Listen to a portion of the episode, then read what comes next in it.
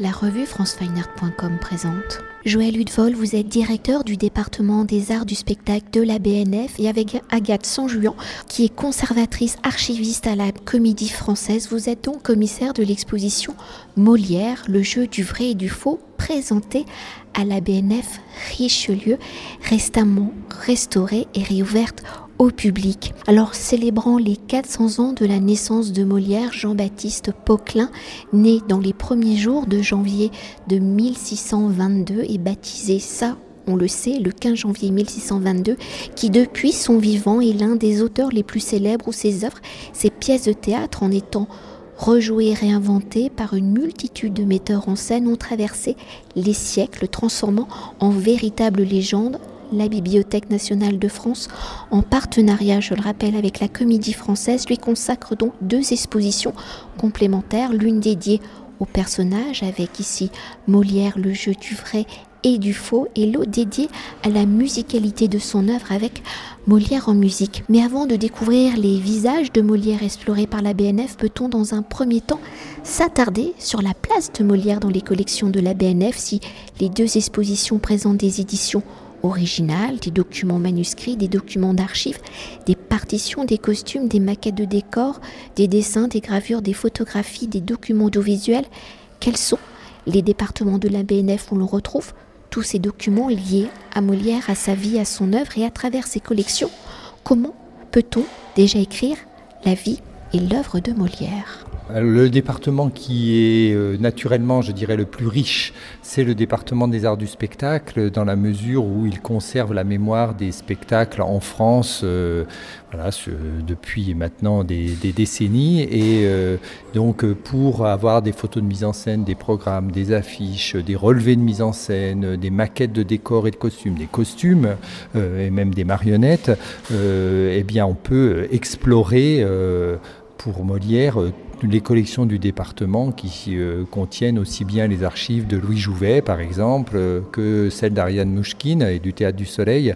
Et donc, euh, là, on a un gisement documentaire dans lequel on ne s'est pas privé d'aller d'aller faire quelques recherches. Mais bien sûr, la bibliothèque et d'autres départements contiennent des choses tout à fait importantes. Alors, le, département littérature et, art, bien sûr, puisque à travers le dépôt légal, toutes les éditions de Molière euh, sont dans nos collections euh, et pour les plus précieuses, elles sont à la réserve des livres rares, hein, pour les éditions originales ou pour les éditions euh, illustrées célèbres. on a aussi pioché dans nos, cousins, nos frères du département de la musique et de la bibliothèque musée de l'opéra qui conservent des documents autour des, des comédies ballets et puis plus généralement autour du, voilà, de, des, grandes œuvres de Molière. Euh, deux départements qu'on s'attend peut-être moins spontanément à trouver. Alors le département des manuscrits, euh, qui a été sollicité euh, peut-être de manière moins volumineuse, mais pour des pièces tout à fait exceptionnelles, notamment le registre de Mahelot, qui est le registre du, régisseur de, du théâtre de l'Hôtel de Bourgogne, et puis un fabuleux recueil de dessins de François Boucher pour une édition des pièces de Molière. Et je citerai en dernier lieu le département des estampes et de la photographie. Voilà, puisque vous avez dans l'exposition une série d'estampes euh, absolument euh, magnifiques, à commencer par un grand almanach de 1680 euh, qui représente le malade imaginaire, qui est vraiment fabuleux. Pour entrer au cœur de l'exposition, Molière, le jeu du vrai et du faux, si de génération en génération, hein, je le rappelle, les œuvres de Molière sont lues, étudiées, jouées, sa vie est à l'image de ces pièces de théâtre où au fil des siècles elle a été réorchestrée, réinterprétée, reconstruite, venant voiler ainsi la réalité. Alors dans cette dimension du théâtre où la vie n'est que mise en scène, quelles ont été vos réflexions pour explorer justement la vie l'œuvre de Molière à travers ces notions du vrai et du faux et dans la construction de la mythologie de Molière, comment ces œuvres ont-elles contribué à façonner cette image de Molière?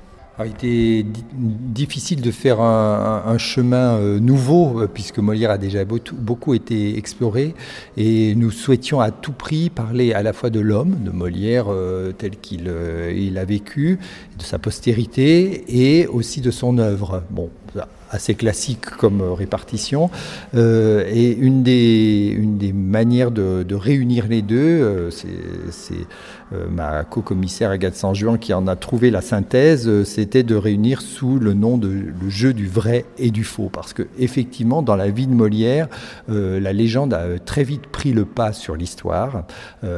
très vite, des anecdotes de toute nature, plus ou moins inventées, ont, agrémenté les, vies Molière. Et donc, euh, il nous a semblé intéressant, au regard notamment des dernières recherches historiques et de la biographie de Georges Forestier, entre autres, euh, de donner au public l'occasion de décrypter en quelque sorte ce qui relevait du vrai, de ce que l'histoire et l'étude des documents peut nous dire de Molière, et parfois il ne dit pas tout, et de ce qui relève de, la légende. Euh, voilà, Molière n'est pas mort sur scène, Molière n'a pas mangé à la table de Louis XIV, euh, etc. Donc cette, dimension du jeu et du vrai et du faux, elle marchait très bien euh, à la fois donc dans la vie de Molière, aussi dans la construction de sa notoriété, de sa postérité, parce que Molière a été mis à toutes les sauces, hein, euh, monarchique, républicaine, révolutionnaire, euh, et donc ça aussi c'est l'objet d'une construction.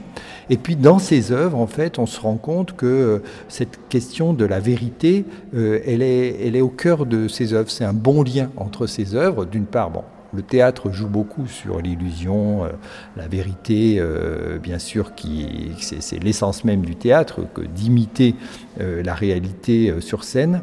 Mais c'est aussi une thématique qu'on trouve dans toutes ses œuvres. Alors le plus, le plus emblématique, c'est peut-être le malade imaginaire, voilà, puisque d'abord le malade imaginaire vit dans un monde fictif. Hein, il est faussement malade. enfin, on peut penser qu'il l'est, et euh, une des scènes emblématiques, c'est quand on lui demande de faire le faux mort, enfin de contrefaire la mort, comme il le dit, pour faire éclater la vérité. Euh, mais on retrouve aussi euh, ça dans Tartuffe, puisqu'il y a une fausse scène de séduction entre Tartuffe et Elmire, pour que Orgon soit désabusé et qu'il se rende compte que finalement Tartuffe n'est pas quelqu'un de sincère. Et dans les rapports entre les personnages, il y a souvent cette, cette notion de euh, de, mentir, de faire croire. Euh, et ça, ça nous a semblé être un, fil conducteur euh, intéressant. Et justement, hein, pour explorer la manière dont vous avez mené votre enquête, la manière dont vous avez travaillé pour soulever les points d'interrogation, répondre aux questions à travers les documents explorés, comment avez-vous pu faire la part du vrai et du faux, de la mythologie et de l'histoire, enfin de la part historique entre le vrai Molière et le Molière raconté Quelles sont les typologies de, documents qui peuvent attester de la vie la plus authentique de Molière? Alors, euh, Agathe Saint-Jean et moi, on a une formation d'historien, donc euh, on, avait une approche, euh, on va dire, méthodique de la question. On a été beaucoup aidé par les travaux de, des, des, historiens, les travaux récents. Mais, et puis aussi, effectivement, il existe des documents authentiques malgré tout. Il existe notamment euh, tous les actes notariés qui, ont, la signature de Molière. Il existe les archives de la comédie française qui remontent à avant la création de la comédie française et donc euh, qui nous donnent notamment les registres de la troupe de Molière, le fameux registre de la Grange. Donc il y a des documents d'archives, il y a les textes publiés, euh, les textes de ces pièces, mais aussi les textes des les pamphlets de ces détracteurs euh, les relations aussi euh, à l'époque, euh, le, Mercure français par exemple, qui, fait des comptes rendus des pièces. C'est pas encore la critique dramatique telle qu'on la connaît aujourd'hui, mais on nous donne des informations. Il y a toute l'histoire littéraire aussi qui peut être convoquée, ce qu'on sait des uns et des autres, de leurs rapports, de ce qu'ils s'écrivent entre eux, les correspondances de, de, certains auteurs. Donc en fait, l'iconographie aussi, les dessins préparatoires certains spectacles, les, euh, les volumes qui font le récit aussi de certaines fêtes. Donc finalement, effectivement, on a très peu de documents qui euh, sont de la main de Molière et, euh, donc directement issus de ce témoignage de son travail, mais on a quand même autour de, de lui beaucoup de traces qui nous permettent de reconstituer de manière assez fiable ce qu'ont été les grandes étapes de sa vie et de son œuvre. Parce que très rapidement, la vie de Molière va être transformée, sûrement aussi par lui, mais par les autres. Oui, beaucoup par les autres. Euh, beaucoup par les autres, parce que pour l'attaquer euh, dans les pamphlets, notamment un pamphlet qui s'appelle Élomire Hippocondre, on, sous-entend des tas de choses, notamment que en fait euh, sa femme aurait été, sa fille. On, est, on est volontairement méchant avec lui, donc dans les polémiques. Donc c'est vrai que du de son vivant, il y a déjà eu des fausses vérités qui, qui ont circulé lui, je ne crois pas qu'il les ait tellement alimentés. pour savoir ce qu'il pensait, on ne peut pas le savoir. Est-ce qu'il s'en moquait Est-ce qu'il en souffrait? Euh, Mais c'est vrai qu'après, comme pour tous les personnages célèbres, finalement, on aime raconter des histoires. Et si elles n'existent pas, on les invente. Et la polémique permet aussi le succès. Oui, bien sûr. La polémique, polémique permet le succès. Alors, autant je pense qu'il n'a pas euh, cherché à, raconter une, fausse autobiographie, autant il a sans doute euh, alimenté certaines polémiques. En tout cas, il a compris qu'en se défendant, euh, il attirait aussi l'attention sur lui. C'est vrai avec une pièce comme La critique de l'école des femmes. C'est vrai en un sens avec Don Juan, qui est comme une manière d'alimenter le débat autour du Tartuffe. C'est vrai avec des pièces de comme euh, l'impromptu de Versailles. Donc, euh, quand je dis euh, ne, il ne fait pas de fausse autobiographie, c'est pas pour autant qu'il n'aime pas rentrer dans la polémique et dans la bataille ouvertement. Et pour poursuivre ainsi jusqu'à présent, nous avons évoqué les différents visages de Molière, la part du mythologique, la part du plus authentique au fil des siècles de la construction de l'image de Molière, comment son œuvre vous l'avez déjà légèrement évoqué, hein, mais évolue-t-elle, est-elle perçue par le public, par les metteurs en scène, par les acteurs?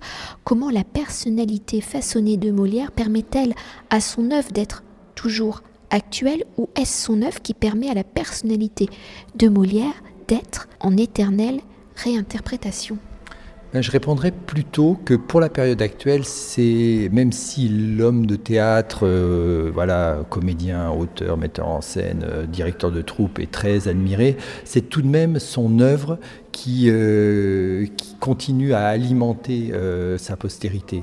Euh, il y a même eu une grande libération, on va dire, à partir de un peu l'entre-deux-guerres et la Seconde Guerre mondiale, sur comment interpréter Molière. Pendant longtemps, on a on l'a interprété selon la tradition. Et puis, bon, avec l'avènement de la mise en scène, et puis aujourd'hui, on se saisit de Molière avec une très grande liberté. Mais ça montre d'une part la force de ce qu'il a écrit, et d'autre part euh, qu'on a envie de s'en emparer.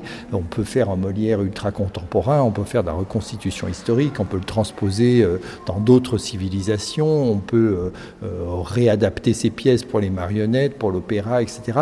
Donc je crois que aujourd'hui on va dire, on fait moins de portraits monumentaux de Molière, on fait moins de célébrations. Le quadricentenaire de 2022, il est moins solennel que le tricentenaire de 1922, euh, mais en revanche, on joue toujours beaucoup Molière et avec une très grande euh, créativité.